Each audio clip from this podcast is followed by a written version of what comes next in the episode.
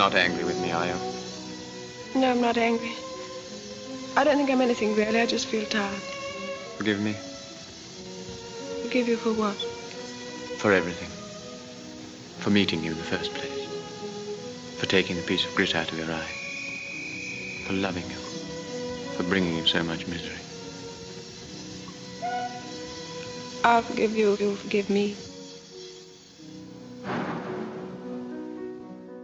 Dans l'Angleterre de l'avant-seconde guerre mondiale, deux amants se disent adieu sur le quai d'une gare. C'est cet extrait sonore que vous venez d'entendre, un extrait qui réunit Celia Johnson et Trevor Howard autour de Brève rencontre, le film de David Lean dont nous allons vous parler aujourd'hui dans le podcast des réfractaires. Et de la brève rencontre des deux acteurs, de leurs personnages, vient une longue discussion qui unit deux de vos réfracteurs préférés, moi-même, Nicolas, et Charlotte qui est en ma compagnie aujourd'hui. Bonjour Charlotte. Salut Nicolas, ça va? Ça va et toi? Bah oui, écoute, je suis hyper contente qu'on parle de ce film dont on parle depuis longtemps entre nous, mais euh, enfin on va développer un peu la réflexion. C'est très cool. Ouais, j'ai très hâte de faire ça avec toi. D'ailleurs, c'est un de tes films de cœur, c'est toi qui nous l'as recommandé, et je te remercie de cette recommandation parce que on est plusieurs dans l'équipe à avoir découvert le film grâce à toi, et ça a été euh, un vrai coup de cœur collectif. Et bah j'espère que ça sera un coup de cœur pour les auditeurs aussi, alors s'il y en a qui l'ont pas encore vu. C'est d'ailleurs un film qu'on peut voir très facilement puisqu'il est euh, tombé dans le domaine public. Il est disponible euh, notamment sur YouTube, sur euh, sur euh, Film Archive. Euh, si jamais vous avez un coup de cœur pour le film, évidemment, on vous invite à vous fournir la version physique et à soutenir les éditeurs qui font quand même un travail d'édition autour de ces films désormais disponibles pour le plus grand nombre. Euh, mais en tout cas, si vous voulez vous faire une brève idée de cette brève rencontre, vous pouvez vous jeter sur euh, les versions qui sont disponibles sur Internet. C'est totalement légal. Et alors cette brève rencontre, Charlotte, de quoi ça parle et en quelle année est sorti le film? Alors le film date de 1945, c'est un film qui est sorti juste après euh, la fin de la guerre, Euh, et euh, ça parle d'une femme qui s'appelle Laura, qui est une femme dans la trentaine, euh, qui est en couple marié avec deux enfants, euh, de la bourgeoisie moyenne euh, de la banlieue euh, d'une petite ville euh, anglaise, et euh, qui passe euh, ses semaines à euh, s'occuper de son foyer, et elle a une journée de libre, c'est le jeudi, où elle part en ville pour acheter des livres, euh, faire euh, quelques petites emplettes et aller au cinéma.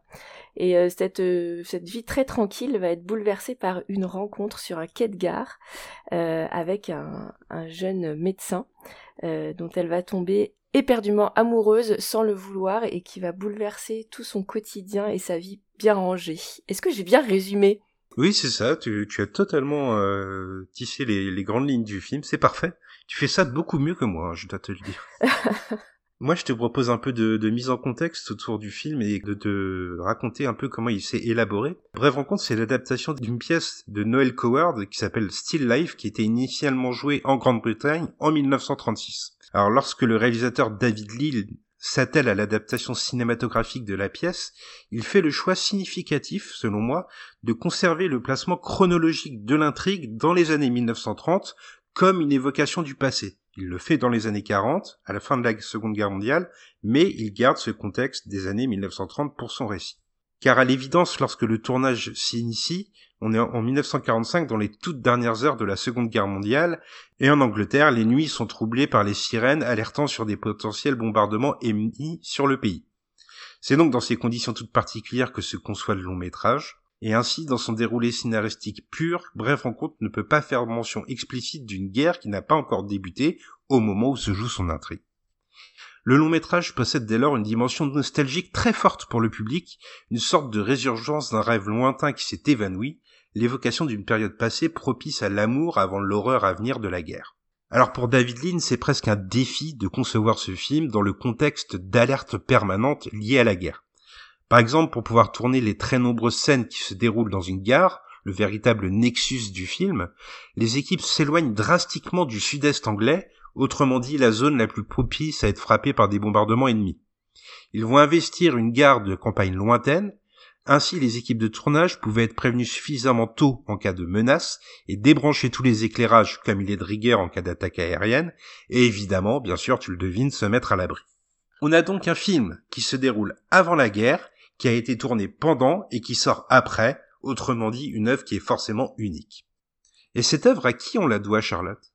Eh bah, tu, as dit son nom, c'est un film de David Lean. David Lean, on connaît tous le nom de ce réalisateur qui est vraiment un grand réalisateur, mais je sais pas toi, mais j'ai eu du mal moi à trouver des ressources en fait sur lui. J'ai l'impression que c'est un réalisateur qui continue à être un peu méprisé en tout cas en France. Oui, il y a, y a quelques biographes anglais qui se sont penchés sur sa vie, euh, mais c'est très peu exporté en France. On n'a peut-être pas encore eu de grandes rétrospectives David Lean, euh, notamment je pense en, Blu-ray. Il n'y a pas d'éditeur qui s'est vraiment attelé à son œuvre euh, en, en, mettant le tampon David Lean sur ses éditions.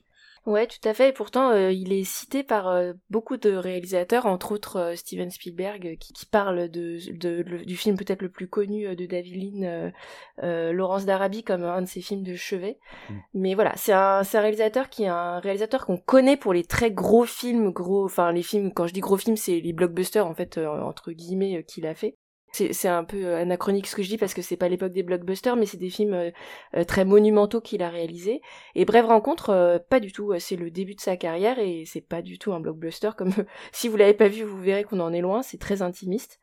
donc je vais vous parler un petit peu de sa vie. il est né en 1908 à Londres d'une famille de la petite bourgeoisie ou bourgeoisie moyenne, on va dire, d'un père comptable, et une petite particularité d'une famille de Quakers. Euh, alors je connais très mal hein, euh, les Quakers, donc je vais rien dire euh, dessus de particulier, mais je pense que c'est pas les plus punk de la bande en tout cas. et son père quitte sa mère à son adolescence, et cette séparation elle est d'autant plus douloureuse qu'ils sont Quakers justement et c'est euh, par sa gouvernante ou sa nourrice, j'ai pas trop euh, su euh, différencier, qu'il fait connaissance avec le cinéma. Elle-même, elle était fan de cinéma et de Chaplin en particulier. Un peu plus tard, il a un oncle qui lui offre un appareil photo Brownie, ça s'appelle, qui était un appareil photo qu'on connaît, c'est ces espèces de cubes avec juste l'objectif qui sort, qui était fabriqué par Kodak. Euh, et euh, Lynn, qui n'était pas un bon élève à l'école, contrairement à son frère, se met à découvrir euh, quelque chose dans lequel il est très bon, c'est la photographie. Et puis un documentaire de King Vidor lui, lui fait prendre conscience de la mise en scène. et d'ailleurs, de, ce documentaire, il, s'inspirera pour une des séquences du film du docteur Givago. Note de ses grandes fresques une autre de ses grandes fresques, effectivement. Quand il a 20 ans, euh, il passe un an euh, à l'office de comptable de son père, mais il, en est extrêmement malheureux et il, va voir son père pour lui dire qu'il veut faire du cinéma. Et son père euh, accepte tout à fait cette, cette envie et lui présente le comptable des studios Gaumont, les studios, studios qui étaient à Londres. Et Lynn, à partir de là, va exercer tous les petits métiers qu'on peut trouver dans, sur un plateau de tournage, même, même au costume. Et il finit euh, dans la salle de montage et il devient très rapidement le monteur le plus connu d'Angleterre. Mmh. Euh, et en particulier, il travaille avec euh, Michael Powell sur 49e parallèle, si je me trompe pas. Pendant un temps, il s'occupe de monter les nouvelles qui étaient à l'époque diffusées au cinéma et ça lui apprend à être très efficace et à prendre des décisions rapides et c'est quelque chose qu'on retrouve d'ailleurs dans son cinéma, le montage efficace et l'art de la transition en particulier il va obtenir la réalisation d'un film qui s'appelle In Which We Serve, euh, ceux qui servent en mer, où il rencontre euh, Noel Coward, euh, Coward qui est un homme de théâtre et qui va l'aider à apprendre la direction de comédien. par la suite, ils font trois films ensemble, Heureux mortel, L'esprit s'amuse et enfin Brève rencontre.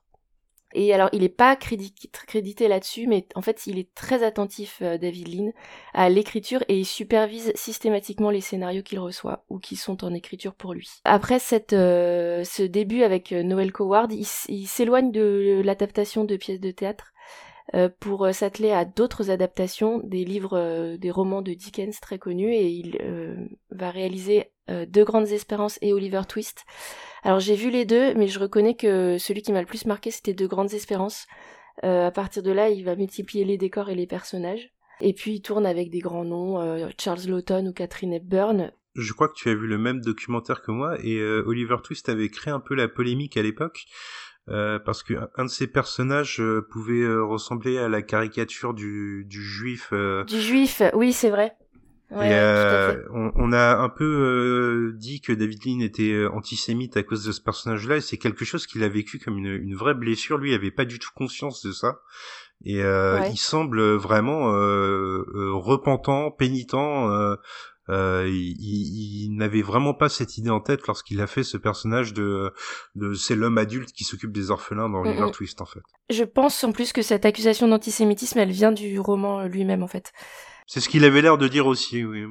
Euh, oui, d'ailleurs, puisque tu parles du documentaire, euh, on va sourcer. C'est euh, David Lean Life in Picture qui est disponible sur YouTube. Vous pouvez aller le voir et c'est très bien. Ouais, et c'est dans les bonus de l'édition euh, Criterion du film.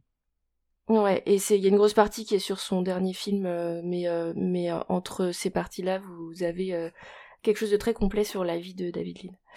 Alors en 1957, il euh, adapte euh, un roman euh, très célèbre de Pierre Boulle qui s'appelle Le pont de la rivière Kwai et c'est son premier grand film à succès, c'est sa première grande production aux proportions hollywoodiennes.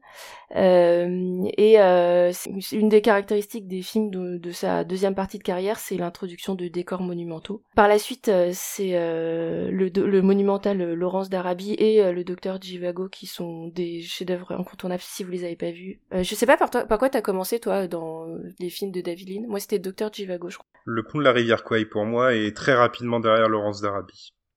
D'accord. Et tu vois, moi, je pense que j'ai vu Docteur Jivago et longtemps après euh, euh, Laurence d'Arabie et Le Fond de la Rivière, quoi. Tu vois. C'est vraiment des films, euh, je trouve, qu'on peut rattacher à leurs acteurs. C'est c'est impossible de pas penser à Peter O'Toole quand on pense à, à Laurence. Oui. C'est impossible de pas penser à Omar Sharif quand on pense au Dr. Jivago. Et c'est peut-être aussi pour ça que David Lean est plus dans l'ombre euh, de ces films-là, parce que les acteurs prennent la lumière vraiment. Oui, oui, puis euh, il est super, euh, il choisit très bien ses comédiens et il les dirige très bien et il leur donne, c'est des rôles de, c'est les rôles d'une vie en fait, hein, parce qu'effectivement ils sont très très indissociables de ces rôles-là, quoi. Oui. Donc voilà, donc ça ce sont vraiment euh, des chefs-d'œuvre. Vous avez euh, trois films là qui se suivent, euh, qui sont vraiment des films monstrueux dans dans tous les sens du terme. Et nous, on va parler d'un film qui est très intimiste, mais en fait, il a jamais perdu cette attention aux émotions des personnages, même dans les films les plus spectaculaires. Il a, il a le désir de dresser des portraits psychologiques. C'est souvent des personnages en proie à des situations ou à des émotions extrêmes. Et parfois, ces personnages trouvent un moyen de les exprimer, et parfois, ils doivent obéir aux entraves de la société. Donc, euh, vous avez Laurence d'Arabie contre Brève Rencontre, quoi, en gros. Euh, et en tout cas, il se départ jamais euh, du romantisme qui le caractérise depuis le début. C'est vraiment des grands films romantiques dans le sens littéraire du texte, quoi. La, fin de sa carrière est un peu plus un peu. La fille de Ryan en 1970 c'est pas très bien reçu et ça l'empêche de réaliser pendant 14 ans. Et c'est finalement il, une a quand même une dernière note euh, positive parce que La Route des Indes euh, qui sort en 84 c'est un succès. Mais euh, en 91 il meurt à 83 ans alors qu'il préparait un autre film. Et donc, euh, comme je le, j'introduisais là-dessus, euh, c'est intéressant parce qu'il est très estimé de, de cinéastes qui ambitionnent de faire des films à grand spectacle, mais la, la critique intellectuelle le reconnaît pas du tout comme un grand réalisateur. Alors peut-être que ça change aujourd'hui, mais euh, je vous ai dit, j'ai pas trouvé de source dingo quoi sur ce, sur ce, Mm. sur son œuvre et sur sa carrière. Quoi. Participons à l'effort pour euh, pour euh, la reconnaissance de David Lean avec notre podcast. Et euh, juste euh, dans ce documentaire, ça commence par une phrase. Enfin, c'est lui qui dit que le cinéma lui a permis de rencontrer des personnages et des gens qu'il n'aurait jamais rencontrés dans sa petite vie ennuyeuse de banlieusard. Et je peux pas m'empêcher de me dire que c'est ce qu'il raconte dans Brief Encounter, cette vie ennuyeuse Mm. de banlieusard à la rencontre de personnages extraordinaires. Oui, je suis d'accord avec toi. C'est le l'inattendu dans un quotidien euh, qu'on pense bien réglé et qui vient euh, euh, sublimer ce, ce quotidien, même si ça va euh, confiner à l'épreuve. Je te propose, quant à moi, de parler un petit peu de comment a été reçu le film au moment de sa sortie. Il faut savoir, par exemple, que Brève Rencontre était l'un des premiers films euh, au Festival de Cannes, puisqu'il a fait la première édition euh, du Festival de Cannes et qu'il a remporté l'ancêtre de la Palme d'Or, ça s'appelait pas encore la Palme d'Or. Euh, alors, on dit qu'il l'a remporté. Il faut savoir qu'il y a dix films qui ont remporté ce prix cette année-là. Voilà, on remet en perspective. voilà. Donc bon, il est quand même remarqué, mais euh, au milieu de pléthore de, de films de cette sélection. Euh, on peut aussi parler, lorsqu'on parle de Brève Rencontre, de euh, la nomination de Celia Johnson aux Oscars. C'est bientôt les Oscars, mhm. l'occasion de le rappeler. Donc, son rôle a été très remarqué, et c'est vrai qu'elle est éblouissante dans cette, dans ce rôle de femme trentenaire euh, désemparée euh, qui perd ses repères.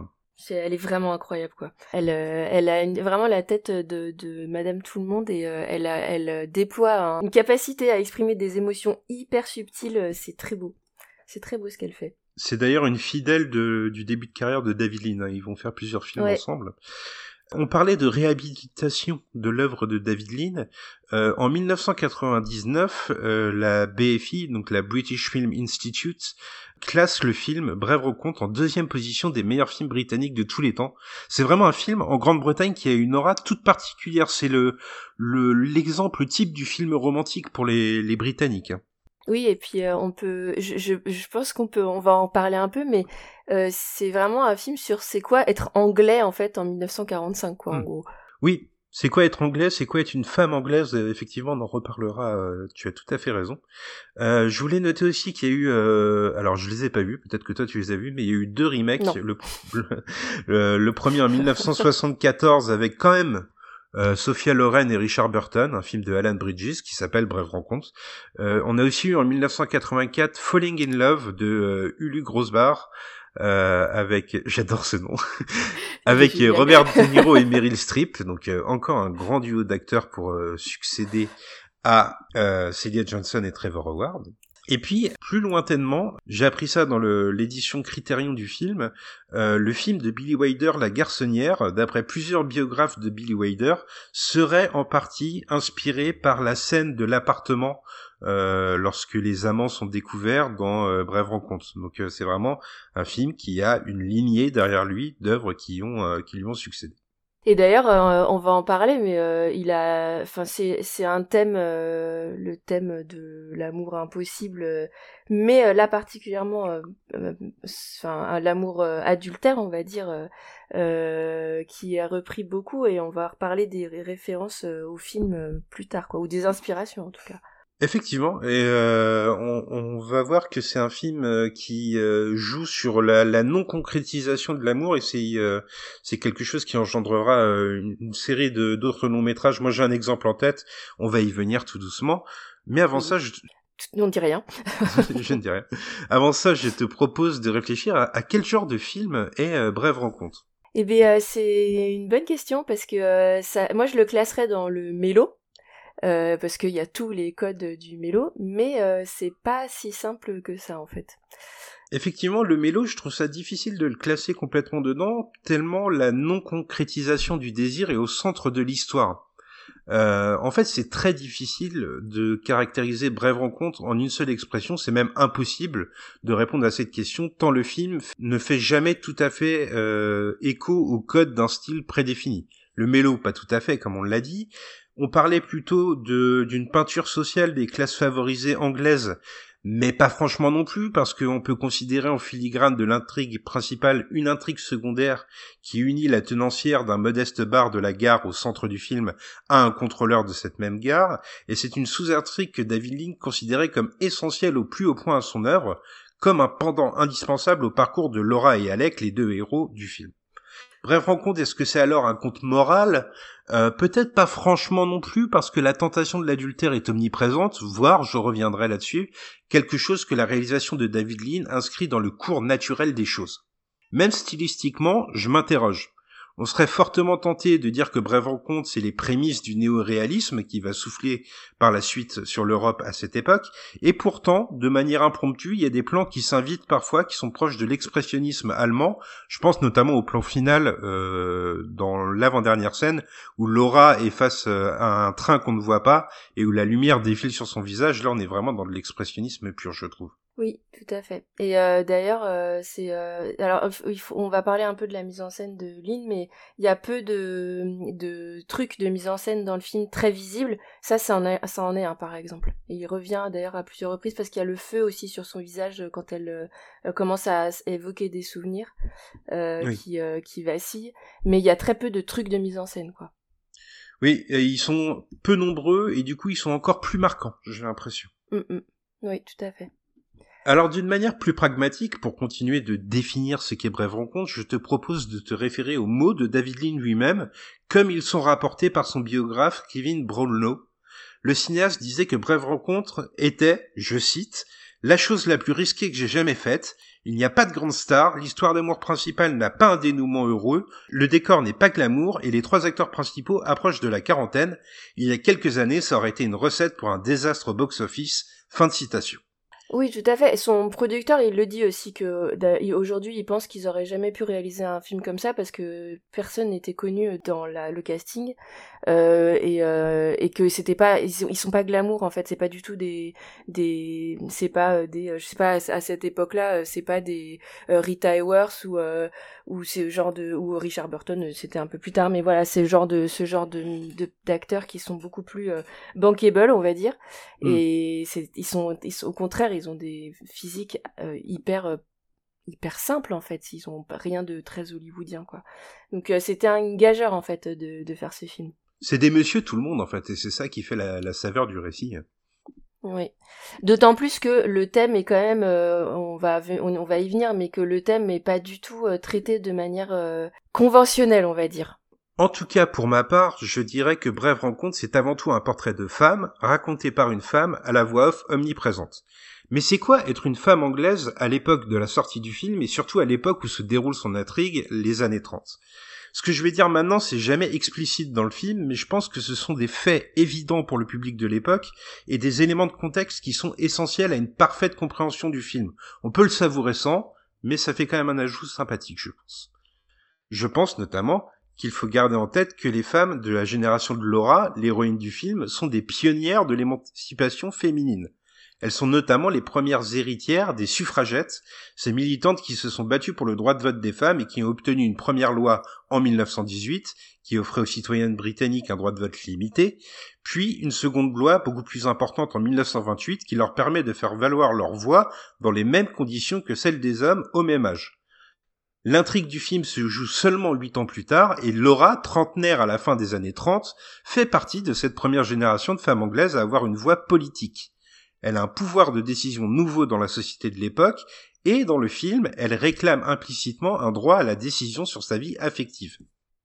Laura fait partie de ces premières figures féminines indépendantes britanniques. On peut aussi noter que dans l'esprit du spectateur de 1945, date de sortie du film, l'image de la femme a aussi largement été redessinée par la guerre, et Laura vit encore dans un temps de l'insouciance révolue pour le public, bien qu'elle montre les premiers signes d'une abnégation qui caractérisera la représentation des femmes britanniques dans les années 1940. Alors brève rencontre, c'est quoi au final? De quoi il se rapproche? J'ai cherché quel film pouvait s'apparenter à l'œuvre de David Lean, et un long métrage m'est venu en tête. Tu vas peut-être euh, l'attendre et pousser un soupir lorsque tu vas m'entendre le mentionner, mais je vais parler de In the Mood for Love de Wong Kar Wai. Alors bien sûr, les fidèles du site, ils poussent le même soupir que toi, ils se disent que Nico, il nous les brise à nouveau avec son cinéaste fétiche, mais je précise à toute fin nécessaire que c'est une comparaison que j'ai vue souvent faite par des nombreux critiques, analystes et simples spectateurs, ça n'est pas que moi les gars. Les deux films partagent deux caractéristiques principales qu'on vient de détailler. Ils traitent d'un amour sincère mais qui ne se concrétise jamais, et ils sont un regard sur un passé pas si lointain mais désormais totalement révolu. J'en dis que t'as totalement raison et je ne pousse pas de ce soupir exaspéré parce que euh, c'est la référence évidente. J'ai je sais pas j'ai pas cherché si Wong Kar avait parlé du film, mais en tout cas euh, il y a je, dirais même que euh, Brève rencontre c'est même plus euh, va même plus loin que In the Mood for Love parce que dans In the Mood for Love il y a pas de ils s'embrassent pas du tout. Euh, il n'y a pas de contact physique mm. charnel on va dire. Euh, mais en tout cas il y a des scènes quasiment identiques. On a des scènes de restaurant mais on a aussi par exemple la scène qui est le pic de tension où les deux amants doivent se retrouver dans un appartement. Et on a une scène où les deux femmes montent les escaliers qui sont pas identiques, mais qui sont clairement, enfin, dans In the Mood for Love, c'est clairement une, un rappel de, de brève rencontre. Moi, je, je pour le coup, je suis totalement d'accord avec toi. Euh, il faut savoir aussi que euh, dans la, fondation de la cinéphilie de, de Wong Kar Wai, euh, dans, les, fondements, les bases, il y a les séances de cinéma qu'il vivait avec sa mère lorsqu'il était enfant. et c'est une époque où les films occidentaux sortaient dans les salles de, de cinéma chinois. Donc c'est pas si déconnant d'imaginer que Wong Kar Wai a pu voir Brève Rencontre et a pu l'ingérer, même si j'ai pas de preuves concrètes. Alors, euh, moi, j'utiliserais une autre preuve. C'est un autre film euh, de Wong Kar Wai. Euh, est-ce que tu as vu The Grand Master Bien sûr. Il y a une scène de gare qui est assez centrale dans le récit et ah qui m'a vraiment vraiment beaucoup fait penser à la fin du film en fait. Je pense moi que c'est une référence inconsciente. Hein. Je peut-être que je délire complet, mais pour moi, il y a la façon dont c'est filmé. J'ai revu la scène là pour euh, pour comparer. On n'a pas du tout euh, ce même euh, cadrage étrange parce que le, cadrage de Wong Kar Wai est extrêmement symétrique, on va dire. La, façon dont le train est traité, la mise en danger que représente le train, etc. Pour moi, il y a une référence quoi.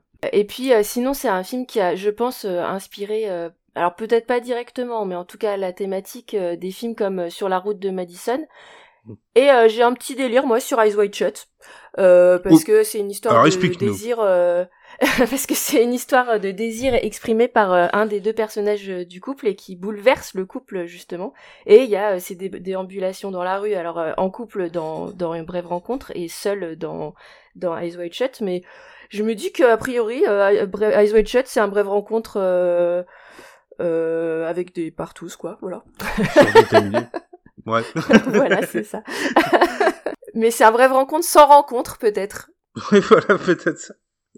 En tout cas, avec euh, tes, tes, exemples pertinents, on voit que Brève rencontre, c'est un film qui a posé des, des règles cinématographiques, des axes de réflexion autour desquels d'autres cinéastes ont pu, consciemment ou non, euh, évoluer. Alors passons à l'analyse du film, on va plonger dedans désormais, on va notamment parler de ce point de vue féminin dont on vous parlait plus tôt et de la conscience de Laura, le flux de sa conscience comme tu l'as écrit sur notre conducteur Charlotte. Tout à fait, tout à fait. Alors je vais me lancer en premier et comme je l'évoquais plus tôt, Bref Rencontre c'est une plongée introspective dans l'intimité, parfois pleine de contradictions mais presque toujours compréhensible, d'un personnage principal à la voix off omniprésente, Laura. C'est ça la structure du récit. À titre personnel, je trouve particulièrement astucieux tous les artifices de mise en scène, subtils comme on l'a dit, qui sont déployés par David Lean au début du film pour nous faire plonger entièrement dans ces errements intimes de son héroïne et susciter chez le public une adhésion inconsciente particulièrement rapide, ce qui n'est pas forcément gagné quand on parle d'une ménagère anglaise des années 30. Durant les premières minutes de Brève Rencontre, tout n'est que cacophonie. Les trains font entendre leur bruit métallique distordu dans la gare, le brouhaha des voyageurs se fait agressif aux oreilles du spectateur, et les caquettements d'une mégère qui interpelle Laura agacent davantage qu'ils ne captivent. J'ai parfois eu le sentiment analogue à celui éprouvé lorsque l'on entend un orchestre symphonique s'accorder au début d'un concert. Ce chaos sonore, c'est comme un préambule utile à David Lean pour créer un contraste auditif marqué avec les premières réflexions intimes de Laura perçues par le spectateur. Le monde extérieur, c'est le royaume de la disharmonie, la voix intérieure, c'est celui du calme. La voix off de Celia Johnson est d'ailleurs rapidement accompagnée de la première occurrence d'une musique extra-diégétique. Dans Brève Rencontre, la note d'intention est peut-être sonore avant d'être visuelle. Le public est ainsi immédiatement acquis à la cause de Laura, le spectateur est lui aussi tiraillé entre deux sensations pendant la majeure partie du film. D'un côté, le public perçoit le chaos d'une société bouillonnante mais futile, et d'un autre côté, il caresse la bulle intime de deux amants, animés d'une passion qui risque de les mener à leur perte. Cette dichotomie est omniprésente durant tout le long métrage à mon sens. Lorsque la lumière se tamise à l'écran pour que l'héroïne du film soit complètement isolée visuellement dans son environnement, de façon presque onirique, le public a déjà pris fait et cause pour l'amante tragique qui se confesse et il l'accompagne entièrement dans cette plongée vers les ténèbres en parfaite adhésion. Euh, la façon dont il la filme, euh, il la filme. Euh, ce qui fait qu'on adhère à elle, c'est qu'il la filme de très près en fait quand elle, elle, elle pense en fait. maintenant, je sais pas si le public est tout de suite acquis à la cause. Je pense que le public, c'est ça qui est qui est subtil dans la dans le film, c'est que le, le public, je pense qu'il est partagé. Ah, il faut penser au public des années 40. Hein. Euh, il est partagé pendant tout le film jusqu'à la toute fin où on comprend et, on va reparler, mais la, mise en scène est cyclique en fait dans le film, et on comprend la toute fin du film qu'on voit dès le début, après avoir eu l'heure et demie qui est passée. Euh... Mais je sais pas si euh, le public de l'époque était tout de suite euh, en adhésion avec ses sentiments. Mais en tout cas, la façon dont c'est filmé, c'est fait pour te faire euh, adhérer. Toi, tu toi, t'as été tout de suite accroché à elle, ou tu t'es dit, ok, c'est bon, on lui pardonne tout? Je sais pas si je me suis dit tout de suite, je lui pardonne tout je pense que je garde euh, ma position que Cédric critique souvent de, de juge moral des personnages. Euh, mais en tout cas, j'étais de son côté. J'étais prêt à comprendre ses erreurs et à, les percevoir et à, les voir autrement que d'un point de vue complètement extérieur. J'étais un peu plus à ses côtés que observateur d'elle. Mais c'est normal parce que en fait la façon dont elle est filmée, euh, elle est quand elle commence à, penser, à, se remémorer euh, ces, jours passés avec euh, Alec. Elle est mise en spectatrice comme nous, c'est-à-dire qu'elle est mise en amorce du cadre, donc comme nous on est dans la salle de cinéma, et elle regarde en fait euh, ce qu'elle est en train de penser. Et nous on est en fait on est mis à sa place, donc c'est tout à fait normal que tu aies eu cette sensation là. Et puis, pour reprendre mon analogie avec un, un, orchestre symphonique, elle a un peu la position de chef d'orchestre dans le sens où c'est elle, avec ses mots, qui rythme le récit et qui le fait avancer elle a une position active dans la remémoration des souvenirs en fait. En fait, euh, la musique, euh, tu, tu, tu nous as dit qu'elle était euh, extradiégétique, mais en fait, je pense qu'il faut considérer dès le début qu'elle est intradiégétique parce qu'on découvre dans une scène un peu plus tard que c'est elle qui met la musique qu'on entend. Le Rachmaninoff. Ouais, et effectivement, en plus, c'est un, un, morceau qui est très célèbre et qui est un des grands morceaux de musique romantique du XXe siècle qui est euh, le, le concerto numéro 2 euh, de Rachmaninoff et qui d'ailleurs a servi dans d'autres euh, d'autres films en particulier. Il y en a un que je vous conseille de voir qui s'appelle Je vous ai toujours aimé et qui est un film de Frank Borzeghi et qui est un grand mélo dans lequel le, concerto apparaît deux fois, dont une fois en intégralité. Euh, il faut voir la musique comme pas comme une illustration de l'histoire, mais comme une illustration de ce ce qu'elle ressent intérieurement, de ses, de ses mouvements intérieurs en fait. Eh bien justement, tu parles de mouvements, et moi j'avais envie de m'arrêter sur les mouvements naturels que fait naître David Glynn euh, vers l'amour romantique. Il y a des choix logiques de mise en scène qui sont pas forcément perceptibles à la première vision du film, mais qui, une fois inconsciemment assimilés par le public, offrent toute sa cohérence primaire à brève rencontre. Le cinéaste initie un double élan vers la romance, d'une part issu de ce que le spectateur attend de ce genre de film qu'il a déjà vu mille fois, même s'il s'en démarque par la suite, et d'autre part distillé par des petites touches subtiles de réalisation. Pour illustrer cette idée, on peut évoquer les instants qui mènent au premier repas que vont partager Laura et son amant Alec. Ici, David Lynn va s'appuyer sur les quelques instants précédant cette rencontre pour offrir une succession d'évocations des cinq sens, qui culminera par la réunion des deux amoureux. Alors je vous donne l'exemple. Dans les errances que relate Laura, toujours de sa voix en off, elle fait mention explicite et parfois impromptue de l'odeur d'une pharmacie qu'elle respire, d'un orgue de barbarie qu'elle entend, d'un film qu'elle voit, du repas qu'elle s'apprête à goûter, avant qu'enfin, à l'écran, ne soit évoqué le cinquième sens lorsque Laura et Alex touchent la main. On assiste à une des suites méthodiques et logiques du long métrage vers le contact physique, un chemin extatique vers la réunion des deux protagonistes. Ouais, c'est juste, c'était très juste et je l'avais pas vu comme ça, tu vois, quand euh, quand j'ai vu cette réflexion que tu as faite sur euh, l'éveil des sens, euh, c'est tout à fait juste. C'est une belle analyse et il y a toute cette évolution effectivement vers le physique, quoi. Alors que elle, elle est, elle est en fait, elle ne peut rester que dans le fantasme, mais ça, on reviendra dessus. Mais elle, euh, elle désire, euh, en fait, les deux personnages euh, désirent passer au physique, en fait, mais ils pourront rester que dans le fantasme jusqu'au bout, quoi. On est en train de spoiler à mort, mais bon, tant pis. De toute façon, les auditeurs savent que dans notre podcast, on, on analyse, donc on spoil pas mal. Euh, je pense aussi que tu vois, c'est dans ce sens que je parlais d'adhésion euh, plus tôt. Ce sont ces mouvements cinématographiques que fait naître David Lean qui m'emporte moi euh, sans que je m'en rende compte en fait à la première vision du film. D'ailleurs, David Lean disait euh, que pour parfaitement comprendre Brève rencontre, il faut le voir au moins trois fois.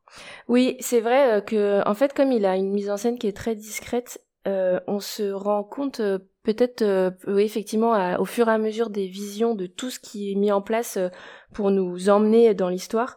Entre autres, je me suis rendu compte moi seulement euh, très récemment que le film est très mobile en fait. La caméra est très mobile par exemple, il y a beaucoup de travelling qui suivent Laura et dans l'image, il y a toujours quelque chose qui bouge. En tout cas, dans le début du film, ça s'apaise un peu par la suite, mais il y a toujours cette espèce d'élan dans le film physique quoi. Oui, je pense que c'est quelque chose qui, qui fait fonctionner le récit. On disait ça pouvait être un récit un peu euh, plan-plan, et en fait, cette notion de mouvement perpétuel que tu me fais remarquer à l'instant, je te remercie, euh, euh, me fait dire que c'est ce qui contribue à créer un vrai rythme dans le film et à emporter le spectateur encore aujourd'hui. Oui, c'est ça. Et pour le faire, il le fait pas seulement euh, par euh, la, parce que c'est un film, on l'a pas dit, mais c'est un film qui euh, contient une voix off assez présente. Mais c'est pas par la voix off en fait que ça nous emporte le plus. C'est vraiment par cette mise en scène du mouvement perpétuel, quoi. On est emporté dans le tourbillon des sentiments avec Laura. Alors justement, cette voix off, euh, je te propose d'en parler quelques secondes parce que cet ordre usuel des choses, il s'oppose quand même à la nature première de ce qu'est le récit, de ce qu'est Brève Rencontre, euh, qui prend l'allure d'une lettre de confession, donc avec cette voix en off, qui n'aurait jamais été envoyée, et qui fait état d'une culpabilité reconnue par l'épouse se pensant en faute.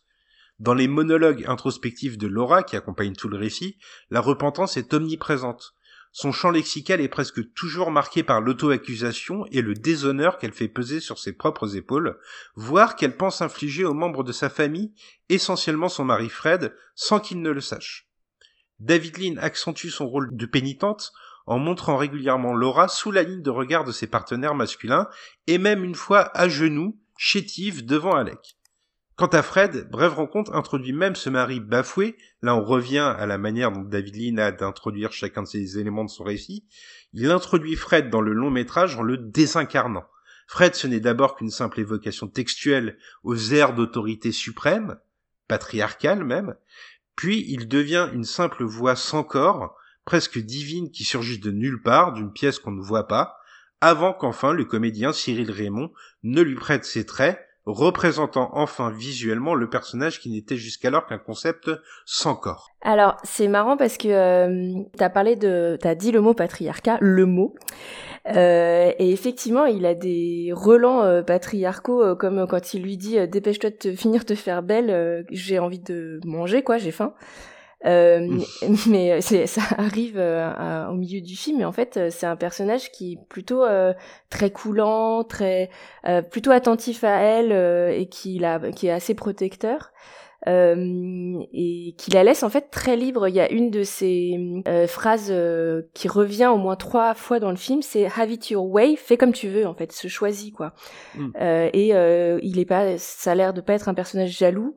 Euh, il n'est pas en train de surveiller tout ce qu'elle fait et tout. Et, et tu parles de la, la disposition des personnages euh, et elle à genoux euh, devant les hommes deux fois. Et en fait, c'est quand même, je trouve moi qu'elle est plus filmée en dessous de la ligne quand elle est avec Alec que quand elle est avec son mari. C'est-à-dire que quand elle est avec son mari, c'est lui qui vient au moins deux fois se mettre à genoux à côté d'elle. Euh, et il y a la scène de confession de leur amour entre Alec et Laura. Elle est à genoux effectivement devant lui. Et ce qui est rigolo, c'est que ils ont vu un juste avant ils ont vu euh, un film euh, dont on a vu nous que la bande annonce qui s'appelle Flames of Passion et où on voit un personnage masculin et un personnage féminin en nombre chinoise euh, en train de qui vont s'embrasser. Et le personnage masculin a la tête penchée sur la femme qui a le cou étiré vers le vers le haut parce que son visage est euh, euh, en train de regarder l'homme qui est bien au-dessus d'elle. Comme dans la grande scène du baiser entre Scarlett et Rhett dans Autant n'importe le vent. Et en fait elle elle mhm. se retrouve exactement dans cette position là et comme c'est un personnage qui ne cesse de fantasmer à une vie extrêmement romantique romanesque de vivre une passion effrénée, elle se retrouve en fait dans cette situation-là, mais qui est une situation en fait insupportable pour la, la petite bourgeoise moralisatrice dans, dans qu'elle a toujours été et dans, dans lequel elle a été élevée, quoi. mais pas avec son mari. Enfin, moins avec son mari en tout cas c'est vrai qu'avec Alec, elle succombe en quelque sorte à son amour, alors que c'est euh, c'est euh, un amour qui est défini plus par euh, l'entraide, j'ai envie de dire, avec Fred. En fait, ce qui passe pour du désintérêt de la part de Fred au début du film évolue à mesure que l'intrigue se, se mm, déroule mm. devant nos yeux, pour culminer à la fin en fait par une espèce de prise de conscience du spectateur que Fred n'est pas désintéressé par son épouse, mais il lui laisse une liberté qui n'est pas forcément acquise à toutes les femmes à l'époque, évidemment. Oui, et puis euh, alors il la laisse libre, ce qui est quand même euh, effectivement euh, vu l'époque du film n'est pas évident. Et d'ailleurs, il y a ça se manifeste cette liberté par le la cigarette. Elle fume et, et, elle le dit d'ailleurs à un moment donné dans son dialogue intérieur que elle fume dans la rue et que son mari n'aime pas ça. trouve que c'est vulgaire de fumer dans la rue. Puis c'est, il faut quand même le dire, c'est il est un peu chiant en fait, son mari Fred. Fredo, bah oui. Il est pas marrant quoi par rapport à par rapport au personnage de Dalek euh, qui est un médecin euh, qui quand d'ailleurs on, voit quand elle tombe amoureuse de lui euh, c'est quand il parle de son travail et de du fait qu'il il, il est spécialiste de des maladies respiratoires de mineurs mm. et il est tellement passionné dans ce qu'il raconte que on voit dans son regard le jeu de Celia Johnson est fou quoi mais on voit que tout à coup elle est tombée sous le charme le docteur, c'est la figure romantique par excellence. En oui, oui, hein. tout à fait. Et puis il est très exotique. Euh, il, peut, il, peut il a la possibilité de partir loin. Euh, il lui propose une liberté. Elle, elle est un personnage. Euh, c'est vraiment un personnage de, de de la filmo de David Lean dans le sens où c'est une c'est un personnage alors je mets je mets Laurence d'Arabie à part parce que Laurence d'Arabie c'est vraiment le personnage des excès quoi mais en fait c'est un personnage qui est plutôt discret et qui a qui a qui est qui obéit à des conventions mais qui intérieurement est, en proie à des bouleversements euh, qui la qui la tiraillent en fait qui qui la rendent malheureuse en réalité. Euh, et euh, ça m'a fait penser un peu à à ce qu'il fait après dans Docteur Jivago c'est-à-dire que des personnages qui obéissent aux conventions là pour le coup s'autorisent à vivre leur vie leur amour extra-conjugal alors que elle euh, garde son cette morale quoi, ce, ce placement moral on va dire. Ouais, tu as tout à fait raison, et moi je le rapprocherais d'un autre film, c'est euh, La fille de Ryan, euh, parce que j'entendais David Lean évoquer La fille de Ryan et dire qu'au centre de la réflexion du film, il y avait l'opposition entre ce qui est un mariage d'amour et un mariage arrangé, dans le sens, c'est ces mots, hein, c'est pas forcément ce que moi je pense, mais un mariage d'amour on a des espoirs qui ne se concrétiseront peut-être jamais, tandis qu'un mariage arrangé, euh, on n'attend rien. Et donc forcément, ce qu'on y trouve, c'est du bonus. Mm, mm. Euh, finalement, euh, cette réflexion, qui peut être un peu datée aujourd'hui, hein, j'en conviens, mais en tout cas, cette réflexion, on la retrouve un peu dans Brève rencontre, dans le sens où il y a cette opposition entre l'amour flamboyant, l'amour de passion, et l'amour de raison. Oui, complètement. Et puis il faut remettre le film dans son contexte, c'est-à-dire que on sort de la guerre et il y a une, une expression qui est consacrée euh, en anglais qui est euh, decent people, donc des gens décents entre guillemets, des gens honorables. Et euh, en fait, je pense qu'il y a aussi un peu cette idée que il est important d'être, d'avoir une morale entre guillemets parce que c'est comme ça qu'on peut s'en sortir ensemble en société. On sort de la guerre et l'Angleterre a vécu, a résisté euh, en payant très très cher euh, sa résistance à l'Allemagne. Il y a une espèce de pensée que s'ils ont réussi à résister, c'est parce qu'ils ont été des gens honorables en fait. Et je pense qu'il y a un peu de ça derrière dans le dans le film de de Lynn. C'est très juste et je pense que dès lors on peut dire que euh, Brève rencontre c'est un duel constant entre l'impulsion amoureuse nouvelle de Laura qu'on a décrit qui la conduit vers Alec en opposition à la conscience presque perpétuelle de ce qui est assimilé par l'héroïne à une trahison envers son époux Fred. Là on va revenir à la mise en scène de David Lean qui impose à son personnage principal une prise de conscience qui si elle n'est pas absolument immédiate cette prise de conscience qu'elle doit être une decent people, comme tu disais, elle semble toutefois inévitable. La récurrence du surface réfléchissante illustre cette idée selon moi. D'abord collée à la fenêtre translucide du train qui la ramène chez elle, Laura aperçoit dans la transparence de la vitre un monde onirique dans lequel elle est unie à son amant, un monde de fantasmes où elle se voit en train de danser dans un bal dans une grande robe, ou alors dans une voiture sur une côte qu'on peut imaginer la côte française, par exemple la côte d'Azur. C'est vraiment le siège de la romance, cette rêverie. Pourtant, une fois revenue dans son foyer, l'héroïne est cette fois face à un miroir opaque qui lui renvoie fatalement sa propre image, sans faste, et qui montre une époustouflante Celia Johnson en pleine décomposition. Laura est aussi entre tentatives désespérées de préservation des apparences et effondrement moral. L'extase des mirages se heurte à la vérité concrète, à une culpabilité impossible à totalement intérioriser.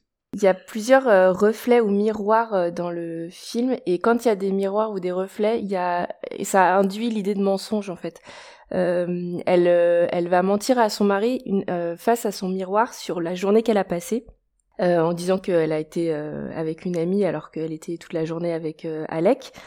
et puis à la, la scène où il se retrouve dans l'appartement, elle se déshabille, elle enlève son manteau devant le miroir. Euh, et, et puis il y a cette euh, mise en abîme de elle qui regarde, euh, qui regarde ses fantasmes à travers la vitre du train, et nous qui la regardons regarder ses fantasmes en fait. Une scène où elle se ment à elle-même en quelque sorte pour reprendre oui, c'est ça. ton analogie sur mensonge. Tout à fait, où elle est en train de, de, de rêver quelque chose qui est impossible et qui en plus serait sans doute pas vrai si ça se concrétisait quoi. Euh, et euh, je sais pas très bien ce que Lynn essaye de nous dire, mais il y a clairement une analogie euh, sur le cinéma parce que, bah, en plus, on voit le cinéma dans le dans le film. Hmm. Mais sur, la valeur du fantasme et ce que ce qu'on en fait nous. on, on, rêve de, de fantasmes sur sur grand écran mais en fait c'est bien que ça reste sur grand écran parfois et, pas, et, pas, de le vivre en vrai quoi. Euh, mais c'est une belle idée euh, de David Lean et c'est quelque chose qui revient régulièrement dans le film. C'est un des trucs de mise en scène où elle, se regarde elle. Il y a même une transposition euh, du fauteuil dans lequel elle est assise sur la scène de, de où ils vont prendre le train ensemble et où ils vont s'embrasser. Où pareil on est encore une fois à côté d'elle en train de regarder ce que ce qu'elle ce dont elle se souvient quoi alors il y a quand même euh, un phénomène dans le film sur lequel je voulais revenir et qui accentue, je pense, l'accablement euh, de la protagoniste, c'est la désagrégation implicite, lente de sa cellule familiale. Le secret de la liaison nouvelle, il sera jamais éventé auprès des siens, jamais clairement en tout cas. Pourtant, doucement, les enfants de Laura, qui sont très spectateurs du récit, pourtant, ils quittent le cocon du bonheur juvénile pour se montrer fragiles. Ici, David Lean, il ruse. Il casse la temporalité linéaire de son film pour que cette courbe de progression soit perçue autrement que suivant la chronologie froide des faits. Pour le spectateur, le fils et la fille de Laura et Fred sont d'abord des gosses malicieux qui rêvent d'aller au cirque ou au zoo ou à une pantomime si j'ai bonne mémoire, avant d'être de simples espoirs lointains pour le futur, pour finalement être blessés dans leur intégrité lorsqu'un malheureux accident, sans conséquence, frappe le fils de la famille. Laura n'est évidemment pas coupable de cet accident, mais à mesure qu'elle s'abandonne à Alec, elle fait le constat, et le spectateur avec elle, que sa famille s'effondre. Le lien de causalité n'est pas établi, mais la responsabilité que ressent la protagoniste se comprend, même si elle est sans fondement. Tu vois, on n'a pas parlé de ça, mais dans le genre du film, mais euh, il y a quelque chose de, l'ordre de la tragédie euh, dans ce qui arrive euh, autour d'elle et ce qui d'ailleurs euh, lui rappelle euh, qu'elle est en train de déconner complet. Euh, mais en fait, c'est c'est ce qui arrive à son fils qui a un accident. c'est c'est elle se sent coupable parce qu'elle elle était en train de rigoler pendant que son fils avait un accident. En fait, elle, tout est relu à, à l'aune de ce de ses sentiments qu'elle n'aurait pas dû avoir pour cet homme, quoi. Et euh, il y a une, une mise en scène de la morale et de la morale euh, ouais petite bourgeoise euh, de ces de ces cette société là par David Lean et qui fait que tout est tout est tragique en fait. Elle ne elle se rend compte qu'elle ne pourra pas vivre un amour heureux parce que la morale fait qu'elle ne elle s'en voudra toujours, elle, aura toujours un sentiment de culpabilité.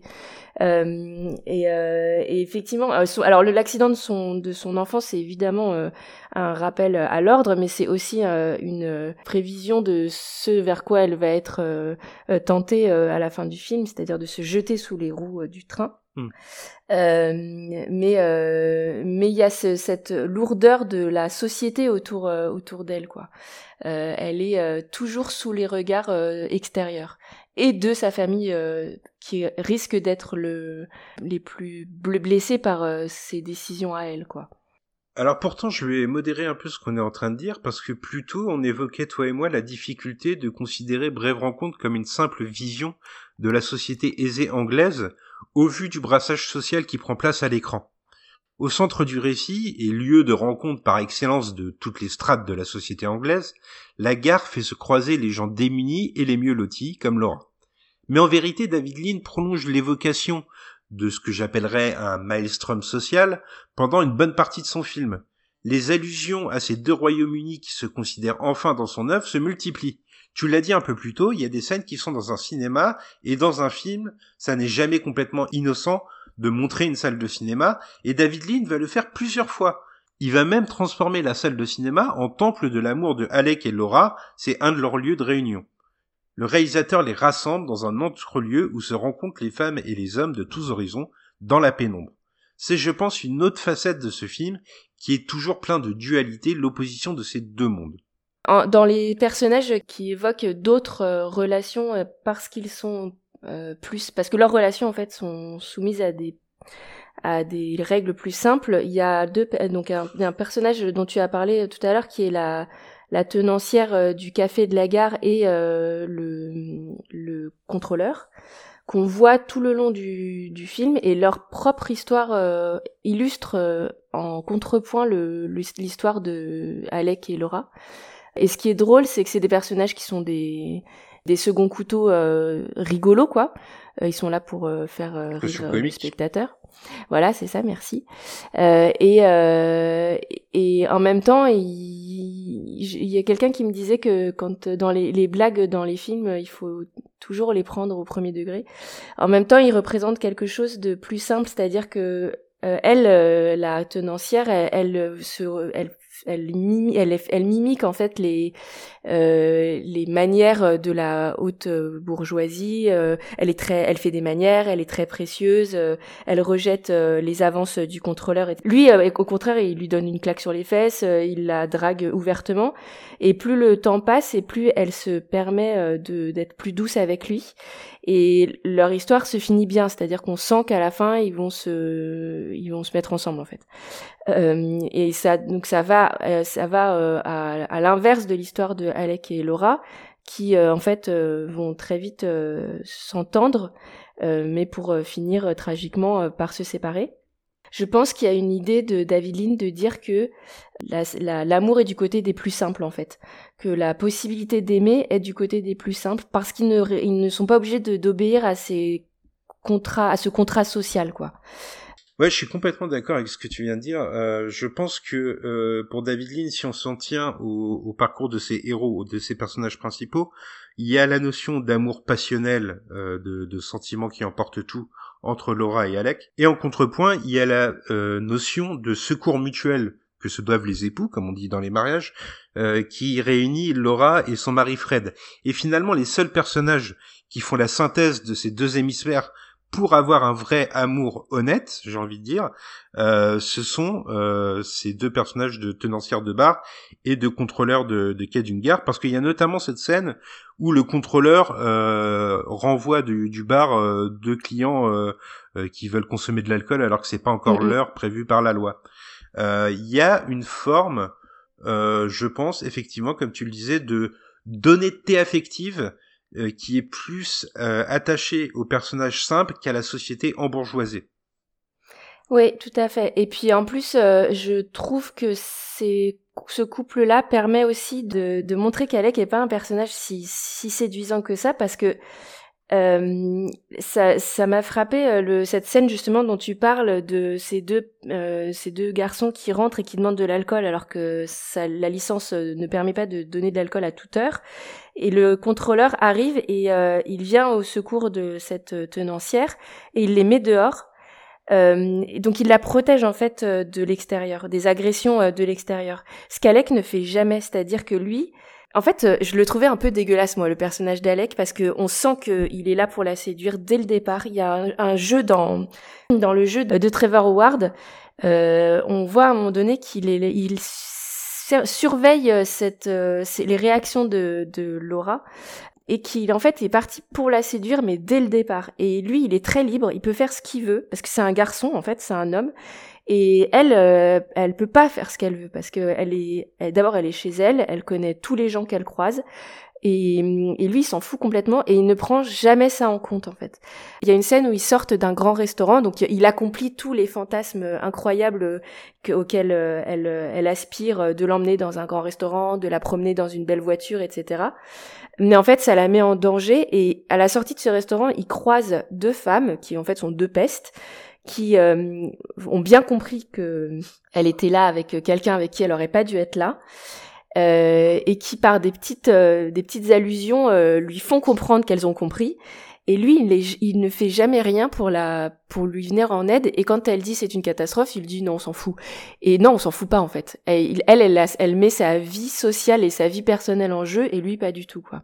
Et je trouve que le personnage, les deux personnages là de la barmaid et, du, du contrôleur permettent de, de mettre ça euh, en évidence en fait, de mettre cette euh, désinvolture en fait du personnage d'Alec en évidence. Ouais, je suis complètement d'accord avec ce que tu dis sur euh, Alec et Laura parce que je pense que dans l'esprit de David Lean, euh, il y a l'idée euh, pour l'histoire d'amour principale du film de désacraliser plusieurs symboles romantiques et de leur donner un caractère un brin ridicule. C'est quelque chose d'implicite dans le film, mais par exemple, on a le mot romance qui n'est qu'une réponse dans une grille de mots croisés. Ouais, tout à fait. Il y a également une allusion au mot passion, mais c'est euh, juste le titre du film dont tu nous parlais plus tôt, que Laura et Alec jugent eux-mêmes si mauvais qu'ils n'en regardent pas la fin. C'est une scène intéressante d'ailleurs du film parce que on a deux personnages qui quittent une salle de cinéma parce que le film est mauvais. Il y a quand même une espèce de d'autodérision, j'ai l'impression de la part de David Lean. Ouais. Euh, on, on, a aussi parmi ces symboles qui sont désacralisés euh, la musique classique aux envolées baroques qui est moquée sous les traits d'une violoncelliste qui est vraiment malhabile et euh, pas très euh, harmonieuse, on va dire. Je vais finir avec un dernier symbole. Il y a aussi cette balade amoureuse en barque, euh, qui normalement est une scène romantique par excellence du cinéma. Elle tourne complètement à la farce lorsque Alec prend l'eau. Ouais, tout à fait. On a toujours un regard critique sur l'union romantique des deux personnages. Oui, complètement. C'est en fait ce à quoi elle euh, rêve, c'est-à-dire une une romance passionnée, belle, euh, enfin une romance de film ou de livre d'ailleurs. Euh, et d'ailleurs, entre parenthèses, la scène du train à la fin, qui en fait est très remarquable parce que on n'en a pas encore parlé, mais en fait il y a une là il y a un truc de mise en scène extrêmement visible, c'est-à-dire que la caméra est débulée, donc c'est-à-dire qu'elle est mise euh, de en travers en fait. C'est c'est clairement une référence à la fin de d'Anna Karenine. Je j'en dis pas plus si vous avez pas lu le livre, mais c'est clairement une référence à la fin d'Anna Karenine qui se passe dans une gare et qui est un grand roman euh, d'amour euh, de la littérature russe qui n'est pas le docteur Jivago, mais c'est marrant qu'il ait, eu cette euh, entente avec euh, le romantisme russe, on va dire. Euh, donc, ce à quoi elle aspire, qui donc est cette cette grande histoire d'amour passionnel qui rentrerait dans la légende des histoires d'amour, en fait, est toujours gâchée par l'extérieur. C'est-à-dire que tout autour d'elle, le regard des autres gâche ce qui devrait être exemplaire en fait. Euh, les amis les amis à qui euh, elle ment puis qu'elle rencontre et qui euh, se moquent d'elle et qui lui disent je t'envie toi et ton champagne alors que c'est évidemment pas de champagne qu'elle parle l'ami d'Alec qui prête son appartement qui en fait est une garçonnière et qui en rentrant en rentrant et en surprenant les deux amants rend la situation hyper triviale et vulgaire euh, enfin, il y a toute une succession de, de situations qui font que euh, l'histoire est de toute façon euh, mal fichue dès le départ, quoi. Euh, D'ailleurs, le fait de choisir une gare, je pense que c'est pas totalement un hasard parce que la gare c'est un lieu de passage, c'est un lieu où on, où on part, où on, où on, se, où on se dit au revoir, où on, se, où on arrive, mais toujours à, à des moments extrêmement fixes. C'est-à-dire qu'il n'y a pas de lieu au hasard dans une gare. Euh, c'est un c'est cyclique c'est toujours c'est quelque chose de d'extrêmement euh, normé quoi donc mm. euh, il se rencontre dans une gare qui est un lieu normé Donc c'est pas de toute façon à la base c'est pas bien parti quoi. Ça peut pas être ça peut pas être une aventure passionnelle comme elle en rêve quoi. Je vais rebondir sur ce que tu dis à propos de ce regard que pose le reste de la société sur sur Laura et sur son histoire d'amour rêvée et pourtant euh, un peu euh, désacralisé, comme je disais, par la mise en scène de David Lean. Parce que si Laura et les deux hommes de sa vie se heurtent à une impasse émotionnelle de laquelle ils ne pourront se sortir qu'à grande peine, on ne peut pourtant pas leur imputer à eux uniquement la responsabilité de la douleur qui les afflige. Régulièrement, il semble que Laura ne souffre pas que d'être amoureuse d'un homme, comme tu le disais, mais aussi et surtout de devoir le cacher à une cohorte de personnages annexes, des espèces d'oiseaux de passage sur le récit, toujours prompt à juger le moindre de ses actes, notamment cette femme que tu décrivais qui les surprend dans le restaurant avec Alec. La transgression accable, mais échouer à dissimuler blesse encore davantage, comme si la faute n'incombait pas tant à Laura et Alec, mais plutôt à un monde qui n'est pas prêt pour eux. L'entourage social des amants parasite leur amour, agit comme un agent corrupteur qui annihile leur passion. Dans Brève Rencontre, les relations jadis amicales deviennent un péril potentiel elle risque de découvrir le secret de l'amour. Elle impose par ailleurs à Laura de fauter par le mensonge actif auprès de ses amis, puis la mort dans l'âme auprès de Fred, son mari. David Lean est encore plus acide dans sa description d'un tribunal populaire cynique et impitoyable, puisque, tu l'as dit pour euh, une de ses premières occurrences, par deux fois l'idylle entre Laura et Alec est jugée par des personnages extérieurs, et une nouvelle dualité du film émerge de ces verdicts de fortune, comme j'appellerais ça. Le premier accusateur, c'est celui que tu as décrit, c'est le collègue médecin de Alec, un, homme ignoble de pragmatisme, et par esprit de déduction, il résume la relation du couple au centre du film à une simple aventure adultérine. Alors en plus, il le fait devant une cheminée, donc on a des flammes infernales, et sur la cheminée, il y a une Bible. Donc on est vraiment dans le, le, le jugement euh, moral. Il prive les amants de la romance, il autopsie leur histoire d'amour, c'est un médecin d'ailleurs, il autopsie leur histoire d'amour, qui n'est que physique selon son esprit cartésien étriqué. Pourtant, David Lean veut croire à une approche plus abstraite de la vie. Fred ne saura jamais rien de concret des aventures de son épouse, et pourtant, l'essentiel n'est pas dans une connaissance froide des faits, mais plutôt dans une appréciation compatissante de la peine de Laura. Il devine peut-être une partie du mystère, mais il fait preuve de merci, voire même de secours à la fin du film auprès de sa femme éplorée qu'il rejoint tendrement. Étrangement, et pourtant très logiquement suivant le déroulé du film, la justice émotionnelle prime sur le factuel dans une curieuse note d'euphorie. Cette histoire d'abstraction, en fait, elle est représentée par euh, la lettre que Laura voudrait écrire à, à Alec et qu'elle écrit jamais, en fait.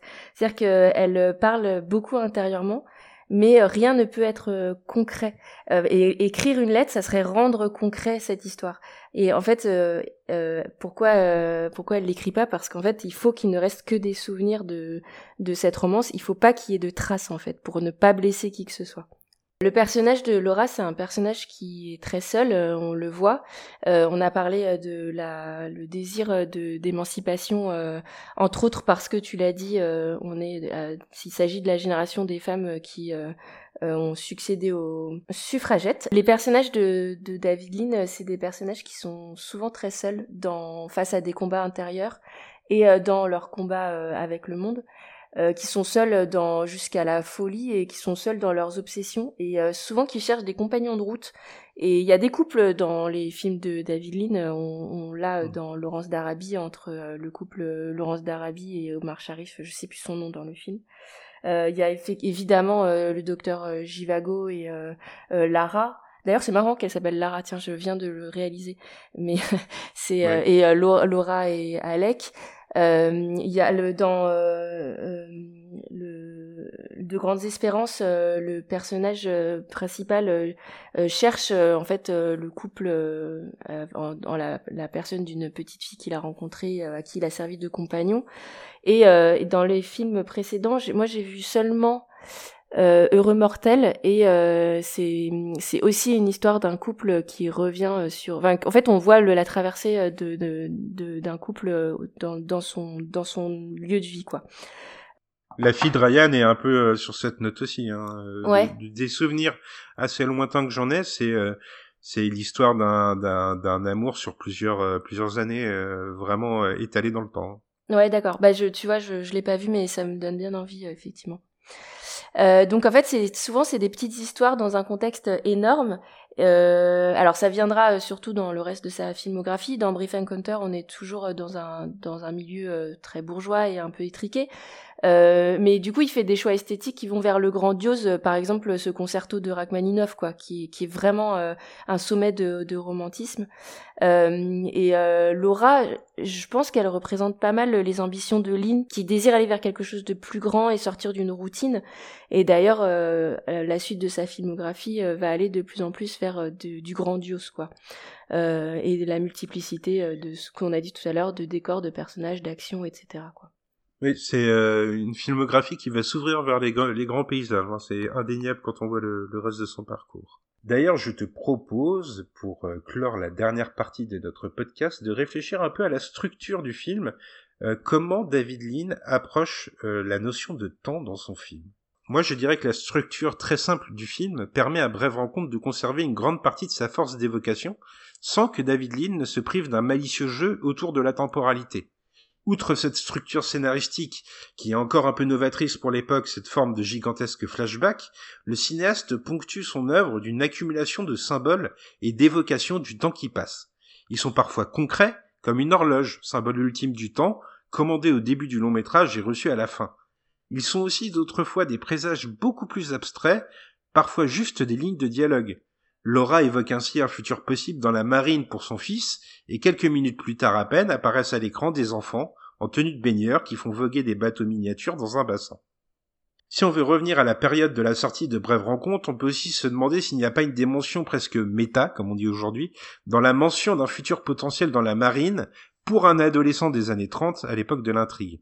David Lean fait une allusion implicite à la Seconde Guerre mondiale, je pense, je m'aventure à le dire en tout cas, surtout au vu d'une de ses précédentes réalisations que tu nous évoquais un peu plus tôt, In Which We Serve, qui est un film de guerre en haute mer. Le spectateur est alors dépositaire d'une sombre vérité qui ignore les personnages, et alors que la guerre est toujours au cours au moment du tournage du film, je pense vraiment pas que ce soit fait au hasard de la part du réalisateur. Alors revenons au film et au rendez-vous entre les amants dans une salle de cinéma.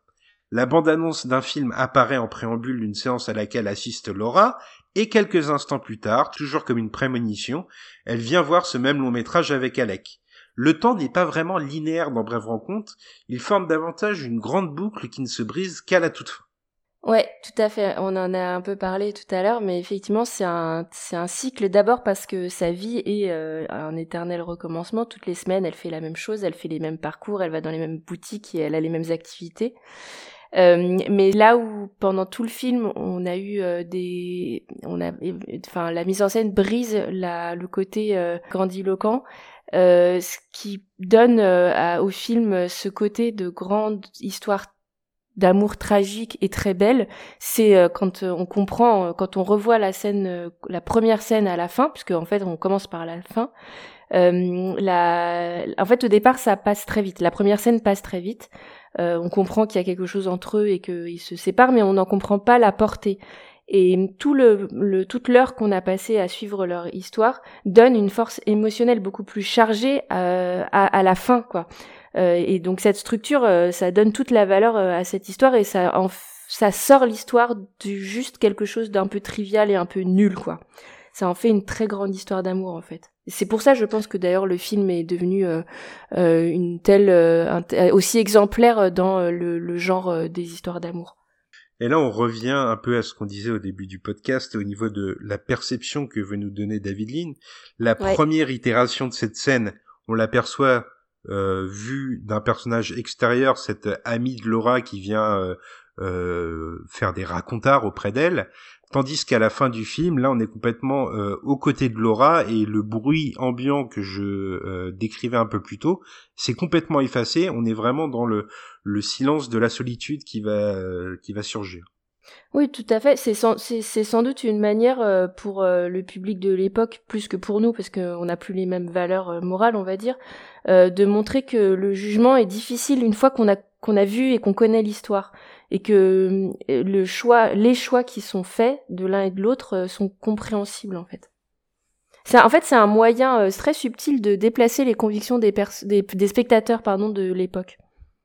Au centre de Brève Rencontre, il y a donc cette notion d'attente, l'attente vers la concrétisation d'un amour qui ne viendra jamais, pourtant, c'est une attente qui ne sera pas récompensée. Et moi, en voyant le film et en repensant à la filmographie de David Lynch, j'ai quand même eu le sentiment que l'attente, la notion d'attente au cinéma, c'est quelque chose qui obsède le, réalisateur. On peut penser à Laurence d'Arabie dans son désert, Laurence d'Arabie qui est d'ailleurs déjà un gigantesque flashback, si tu as bonne mémoire, et je suis mhm. sûr que tu l'as. C'est vrai. On peut penser aux prisonniers du pont de la rivière Quay dans leur jungle qui attendent leur libération, ou aux insulaires de la fille de Ryan qui attendent la venue de résistants, il me semble, sur l'île. Tous attendent un événement qui va débloquer le récit. Ce qui différencie principalement Brève Rencontre de tous ces films qui le suivront réside essentiellement selon moi dans le fait que la fin de l'attente, dans le long métrage qui nous concerne aujourd'hui, est synonyme de malheur. Dans cette œuvre, David Lean retarde l'échéance, mais au bout de la route, il n'y a qu'une impasse. Alors dans la boucle que forme le film, ce gigantesque flashback comme on le disait, je voulais mettre aussi un accent particulier sur la signification nouvelle que prennent certains lieux dans le dernier tiers du film. Alec et ils sont comme deux fantômes qui revisitent une dernière fois leurs souvenirs, ils arpentent les endroits qui ont abrité leur amour et qui sont désormais comme vidés de tout bonheur pour n'être que tristesse. Il y a vraiment une chape de plomb qui tombe sur la dernière partie du récit. On est dans une course morne avant la pénombre, qui est une nouvelle façon de retarder un inévitable que l'on connaît depuis les premières minutes du film, et pourtant que l'on aimerait voir démenti par David Lean. Le réalisateur voudrait nous laisser penser au miracle, mais il refuse finalement cet acte démiurge. Finalement, il ne s'autorise qu'un droit, celui de vie ou de mort sur son héroïne. Dans le fracas et les flashs de lumière d'un train qui défile à grande vitesse, le visage dément de Laura est montré dans des plans débulés qui laissent présager du pire, un potentiel suicide, dans une envolée proche esthétiquement de l'expressionnisme allemand d'un Fritz Lang. Cette scène, elle me bouscule vraiment un peu, je dois te le dire. J'ai un sentiment très étrange de malaise et de douleur qui est presque physique davantage que émotionnel, comme si le monde se déchirait autour de Laura et autour de nous qui sommes désormais à ses côtés dans cette épreuve. Bah oui, parce que si on n'a pas un cœur euh, de pierre et qu'on est un peu sensible euh, aux émotions intenses, euh, on peut que partager ce déchirement qui l'a saisi, quoi. Et, et d'autant plus que si elle sautait dans le, sous le rail du train, ça donnerait à l'histoire un côté euh, fait divers un peu nul, quoi, un peu trivial. Alors que le fait de décider de vivre et de rejoindre son mari euh, fait d'elle quelqu'un d'extrêmement admirable, en fait. On retrouve cette notion de decent people que tu nous communiquais un peu plus tôt. Ouais. Moi, je veux juste rajouter un truc, c'est qu'on a dit au tout début euh, que c'était un grand, euh, enfin qu'il avait été, euh, que David Lean avait été reconnu pour son art du montage et vraiment, il faut regarder attentivement le film, mais il y a vraiment des, il a vraiment des moments de hyper forts parce que juste par des, associations d'images, il nous fait comprendre des, ce qui se passe en fait, ce qu'il essaye de nous dire à travers ce montage. Euh, en, particulier, euh, euh, il y a deux moments auxquels je pense. un moment qui est une blague où il voit la bande-annonce de Flame of Passion. Et donc c'est il y a une grande envolée, on sent que c'est un truc hyper épique et tout. Et, juste après, ça s'enchaîne avec un, une, pub pour un landau.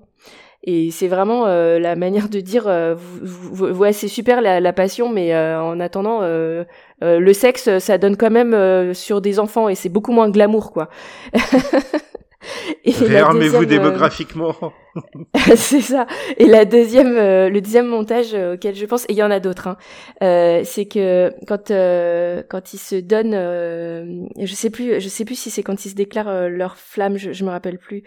ils se disent, le, lui dit à elle, il y a, il y a, y a, on a tout le temps qu'on veut, et elle, elle répond, non, on n'a plus le temps, on n'a plus le temps, et, et c'est une c'est imagé, c'est une façon imagée lui de dire euh, euh, on est libre et elle de dire on n'est absolument pas libre.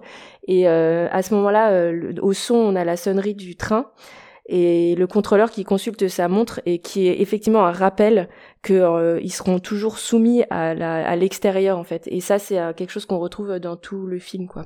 Bah, le son, le son, on en a parlé, mais effectivement, le, le, traitement du son est très très fort dans le film sur pour rappeler à l'ordre à chaque fois ces, ces deux personnages quoi. Eh bien, rappelez alors, nous le sommes nous aussi dans cette longue discussion autour d'une brève rencontre. Euh, J'espère euh, que nous aurons participé à faire connaître un peu plus en France l'œuvre de David Lean et notamment un de ses films les moins célèbres. Notamment, je te remercie toi, Charlotte, parce que c'est toi qui m'as fait découvrir ce film comme à, à l'ensemble de l'équipe et ça a été un plaisir de le découvrir, de le réfléchir et d'en parler avec toi aujourd'hui. Donc, je te dis juste tout simplement merci. Eh ben, c'était très chouette. J'étais contente de parler de ce film. Avec toi. Eh ben, très bien. Eh ben, rendez-vous est pris pour une prochaine aventure euh, sur nos antennes. Euh, en ce moment, vous le savez, euh, moi, Cédric et Cindy, nous sommes des fans des awards. On aime être en colère contre les awards. Donc plusieurs programmes sont consacrés aux César et aux Oscars actuellement. Euh, vous pouvez suivre nos pronostics euh, pas très affûtés, euh, nos coups de gueule, nos coups de cœur, tout ça sur nos antennes évidemment. sache, Charlotte, que toi tu n'aimes pas les, les, awards, mais la plupart des films que tu as mentionnés dans le bilan de l'année, qui est toujours disponible sur votre flux de podcast, sont mentionnés dans ces cérémonies de récompense. Donc tu vois, comme quoi il ne faut jamais dire Fontaine, je ne boirai pas de ton eau. non, mais c'est pas ça, mais c'est que je m'en fous un peu en fait maintenant. J'y ai apporté beaucoup d'importance et maintenant je reconnais que ça me ça m'intéresse un peu moins. Mais je suis très contente quand un film que j'aime est récompensé.